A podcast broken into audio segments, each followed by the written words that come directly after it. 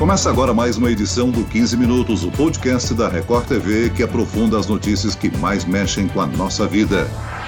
Na última semana, o Superior Tribunal de Justiça teve o sistema virtual atacado por um hacker. Essa ação paralisou servidores, derrubou o site do STJ e tornou os processos digitalizados inacessíveis. Ao menos 12 mil processos foram atingidos diretamente. Lentamente, o sistema do STJ começa a retomar as atividades, mas muitos especialistas acreditam que ainda falta muito para que tudo retorne à normalidade. Será que as barreiras virtuais dos principais órgãos do Estado estão ameaçadas? E quão seguros estamos, eu e você, na privacidade da nossa própria internet? Quem vai nos ajudar a responder essas questões é o especialista em segurança cibernética, Alex Rabelo. Bem-vindo, Alex. Obrigado, Celso. Obrigado, Record TV. Obrigado, Alessandro Saturno, a toda a equipe aí pelo convite. E quem está nesta entrevista é o repórter que acompanha de perto a situação no STJ em Brasília, Alessandro Saturno. Olá, Alessandro. Olá, Celso. Prazer estar com você aqui, a gente fazendo a baila esse assunto que tem movimentado o país inteiro. O doutor Alex também Prazer estar falando com o senhor. Eu gostaria, antes de mais nada, que o Alex trouxesse atualização de informações a respeito de ataques. Eu falei do ataque ao STJ, mas dois órgãos públicos de Brasília foram atacados: o governo do Distrito Federal e o DataSUS. E hoje, mais dois novos ataques, Alex? Positivo. Nós temos informações aí que o governo de Maranhão todinho, assim como o governo do GDF também sofreu ataque e se tornou inoperante em toda a sua a estrutura. O estado do Maranhão também sofreu. Nós temos aqui já a confirmação de que mais de 14 órgãos e subsecretarias do Maranhão está indisponível, sofreu ataques novamente de hackers. E o Tribunal de Justiça de Santa Catarina também houve uma violação, invadiram o, o sistema de e-mails e comunicações interno do próprio tribunal. E aí nós estamos acompanhando de perto aí esse desenrolar para saber até onde foi a violação dessas informações. Alex, esses ataques estão ocorrendo só no nosso país ou é uma coisa mundial? Isso é um novo tipo de ransomware que está no mercado. É claro que na Deep Web e na Dark Web, esses hackers estão tendo acesso mais rápido do que o próprio governo consegue dar uma resposta. E nesse sentido, eles estão aproveitando essas vulnerabilidades e explorando o tempo de, de, de aplicação das correções que o governo, por si só, demora em aplicar suas medidas corretivas organizacionais. Então eles aproveitam essa falha de operação interna do governo, provavelmente dito, e exploram as vulnerabilidades. O Saturno, conta pra gente como é que está a situação lá no Superior Tribunal de Justiça, o primeiro órgão a ser atacado. Olha, realmente é uma situação muito complicada, uma situação muito difícil. Para a gente ser mais atual, né, antes de dar uma relembrada de como tudo isso começou, ontem mesmo o STJ tinha marcado o retorno né, das audiências, prazos processuais foram suspensos, enfim, e tudo estava previsto para voltar ontem. Nós conseguimos, eu tive acesso com uma fonte lá do STJ que disse que na verdade nada está normal. Inclusive, foi soltado um comunicado interno no final da tarde para que os servidores que estão acessando de forma remota é, o, o, sistema do STJ, sistemas processuais de controle de pagamento, de e-mail, para não colocar o computador na rede, pois eles poderiam ser danificados. E no final da tarde, o STJ, depois que soltou essa nota internamente, ele jogou essa ideia de que realmente os serviços estão sendo colocados à disposição da população de forma gradual. Bom, lembrando para quem está em casa aí para poder acompanhar, esse ataque foi na semana passada. Inicialmente eles achavam que a rede havia caído, nós tivemos também acesso ao relatório do Serviço de Tecnologia para o presidente do tribunal. Vamos colocar o sistema no ar. Quando de repente, por volta das 8 da noite, eles se depararam com vários ataques simultâneos à rede do tribunal. E aí todo mundo começou a entrar em desespero. E foi realmente realmente desespero, viu, Celso? Quem estava lá achou que as informações seriam todas levadas e eles disseram o seguinte: olha, vamos desligar tudo. E aí começou aquele desespero quando eles perceberam que o sistema estava sendo atacado, imediatamente desligaram tudo. E logo depois, não satisfeitos com o ataque ao sistema, né, que dá acesso, é um sistema valioso, porque ali você tem informações importantíssimas do país inteiro, informações também do próprio tribunal, começaram a ocorrer ataques ao backup, que também é importante, né, que são todas as informações, uma cópia das informações. 190 processos deixaram de ser julgados, 2.500 decisões não foram publicadas no Diário Oficial da União em função disso. É, eu conversei até com o doutor Alex, que ele falando da relevância desse tipo de ataque. Aqui em Brasília movimentou tudo, porque no mesmo dia que o STJ foi atacado, foram mais sete órgãos atacados.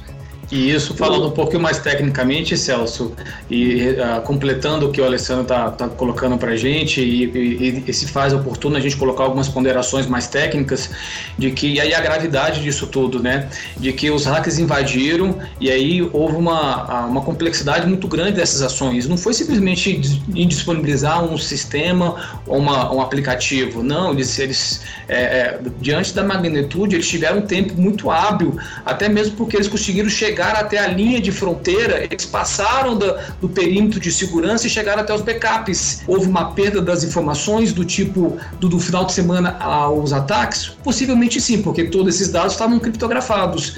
E aí a nossa grande preocupação é o seguinte: se eles estavam de fato há muito tempo dentro do tribunal e o pessoal não tinha identificado isso, eu vou trazer um fato assim que, que traz uma certa preocupação de que se faz necessário uma investigação mais aprofundada nesse sentido da gravidade. Nós tivemos em maio desse ano o Conselho Federal de Contabilidade, onde eles também sofreram um ataque cibernético. Tudo bem, até aí tudo bem. O problema é que no dia 3 do 11, de acordo com sites especializados, dados das informações de recursos humanos, planilhas, cópias de documentos, RG, cópias de documentos de trabalho, tudo isso foi exposto na Dark Web. Ou seja, nós temos que se preocupar não só a restaurar essas informações, e sim identificar uh, o impacto disso tudo. O que, que nós estamos falando aqui para o nosso cenário do, do, Superior Tribunal de Justiça? De que é, não é só restaurar os sistemas que, que a gente está vendo que não foi restaurado na sua plenitude. Nós estamos falando de que esse órgão naturalmente é consultado por demais órgãos, pela população e, e demais empresas por iniciativa privada. Qual que é o impacto disso? Qual que está sendo, como é que está sendo feito isso? Foi instalado um tipo de, de malware que a gente chama de rootkit, né, ali na, nos bastidores para que eles continuem lá dentro de fato eles estão ainda lá dentro ou não, né? Então isso tudo não é simplesmente restaurar e, de, e vir na mídia e falar do tipo, ah, restauramos. Não, tem que ser feita uma análise mais aprofundada nisso tudo. Tem que chamar, sim, todos os prestadores de serviço que estão ali dentro, não só para restaurar o problema, mas para fazer investigação. E aí nós estamos falando de lei geral de proteção de dados. Por acaso algum deles notificou os usuários essas pessoas que estão envolvidas nesses processos, isso é, isso é agravante. A Lei Geral de Proteção de Dados obriga, independente se é de direito público ou do direito privado, a notificação rápida, imediata para essas pessoas, porque você não sabe qual é o dano civil ou para a liberdade daquelas pessoas que estão envolvidas. Então se faz necessário urgente, cadê o plano de gestão de risco? É preocupante isso. Nós temos que ver a, o serviço público atuante. Alex, vamos só esclarecer rapidamente o que é um ransomware e qual foi a porta de acesso. Pode ser um colaborador, um usuário que clicou num link maldoso Pode ser? Pode sim. O ransom ele é um tipo de software né, que é desenvolvido justamente para resgate. O propósito dele é justamente isso: é fazer com que você é, criptografe uma rede de computadores ou um computador. Como é que ele entrou ali dentro? Por e-mail por algum e-mail spam que alguns, um, algum servidor público clicou sem querer é, caiu, a gente chama de fishing, né, de pescar em inglês, ele caiu nessa pesca e aí pronto, ativou um ransomware. E aí esse ransomware executou algum procedimento interno e varreu a máquina e liberou um canal para o ataque, para o hacker. Então o hacker, da onde quer que ele esteja no mundo, ele estava acessando a comunicação. Existia uma porta onde ela não estava sendo monitorada para esse processo. Vocês têm informação de qual foi o montante de resgate solicitado pelos hackers? Pois é, essa informação, Celso, que a gente tem é de que houve um pedido de resgate, mas o tribunal em nenhum momento confirma isso, até porque vale lembrar que o caso específico do STJ, né, do Superior Tribunal de Justiça, já tá, já foi aberto um inquérito pela Polícia Federal para apurar é, todas essas informações, então está tudo muito no sigilo, né? Há quem diga lá de dentro, Celso Fontes, que esse ataque teria vindo da Suíça, especificamente da região de Zurique, é a informação que nós temos não oficial, que foi feito esse pedido, mas o valor não teria sido é, oficialmente confirmado, né? Mas há quem diga que sim, né? Agora, Celso, eu queria fazer uma pergunta para o especialista, porque é o seguinte: as informações elas foram criptografadas. Você não consegue com facilidade achar quem vai descriptografar isso, porque são técnicas específicas? E uma outra pergunta: essa invasão ao STJ acende um alerta de que o nosso sistema de segurança é falho que ele não consegue impedir um ataque que chega por um e-mail. Isso daí são algoritmos, né? Quando a gente fala de criptografia, são algoritmos matemáticos.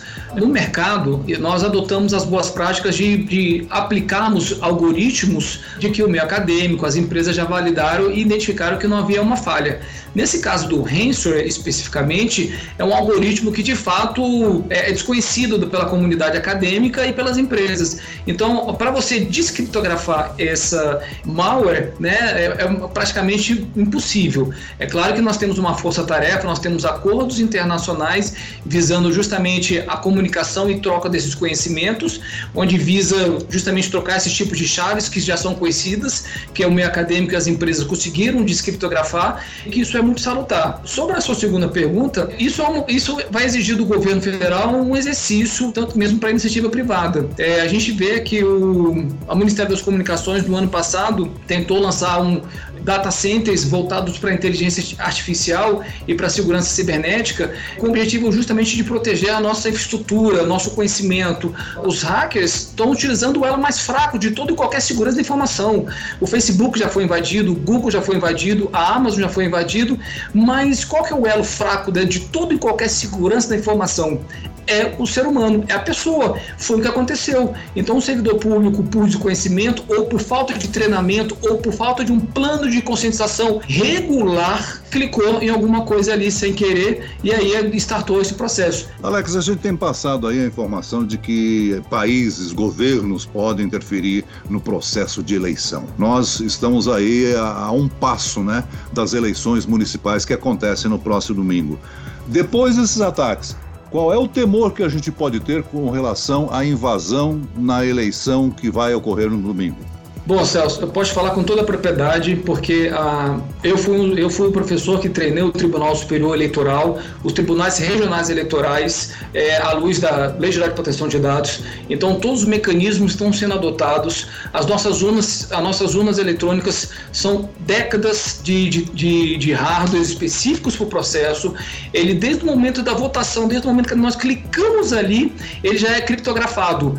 Isso é regido pela Polícia Federal, pelo Exército, pela BIM, é validado pelas nossas forças maiores, onde protege essas informações. Então, a nível de, de da, da, esfera eleitoral, eu estou muito tranquilo do, de que, não, ao contrário dos Estados Unidos, que tem o processo eleitoral por correios, possíveis falhas graves no processo eleitoral, a, a, no, as nossas urnas eletrônicas elas são de fato muito seguras. Tanto é que de dois em dois anos existe um, um teste público das urnas e aí eventualmente tem alguns ajustes leves no sentido de, de corrigir algum processo ou outro, mas em nenhuma desses testes públicos de validação das urnas, nenhuma delas foram quebradas transformando justamente o nosso processo é, eleitoral tranquilo.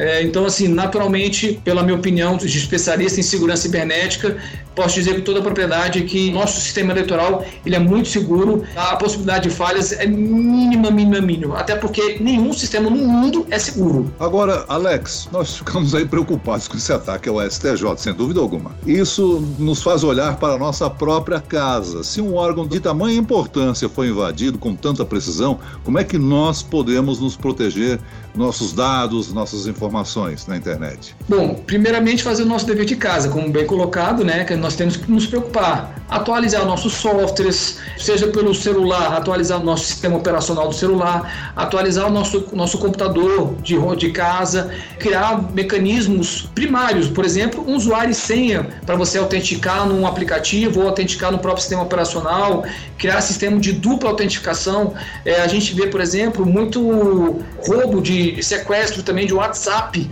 né? Ou seja, o próprio WhatsApp permite com que a gente crie dupla autenticação. Então crie, além de ter um usuário, tem uma senha ali para você digitar que é oportuna, porque em caso de acontecer, vocês estão criando mecanismos, perímetros de bloqueios e aí facilita essas ações enérgicas. Essas são as dicas que eu posso trazer para o processo aí todo.